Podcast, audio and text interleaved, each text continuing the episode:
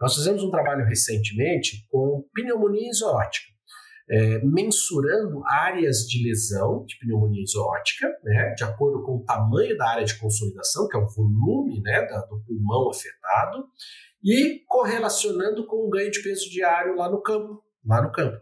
E nós chegamos a resultados muitíssimos interessantes.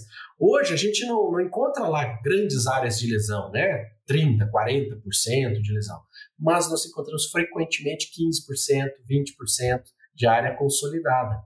E a cada 1% de área consolidada, nós já temos um impacto de 1,8 lá no ganho, peso, no ganho de peso diário. Né? O animal está perdendo lá no campo.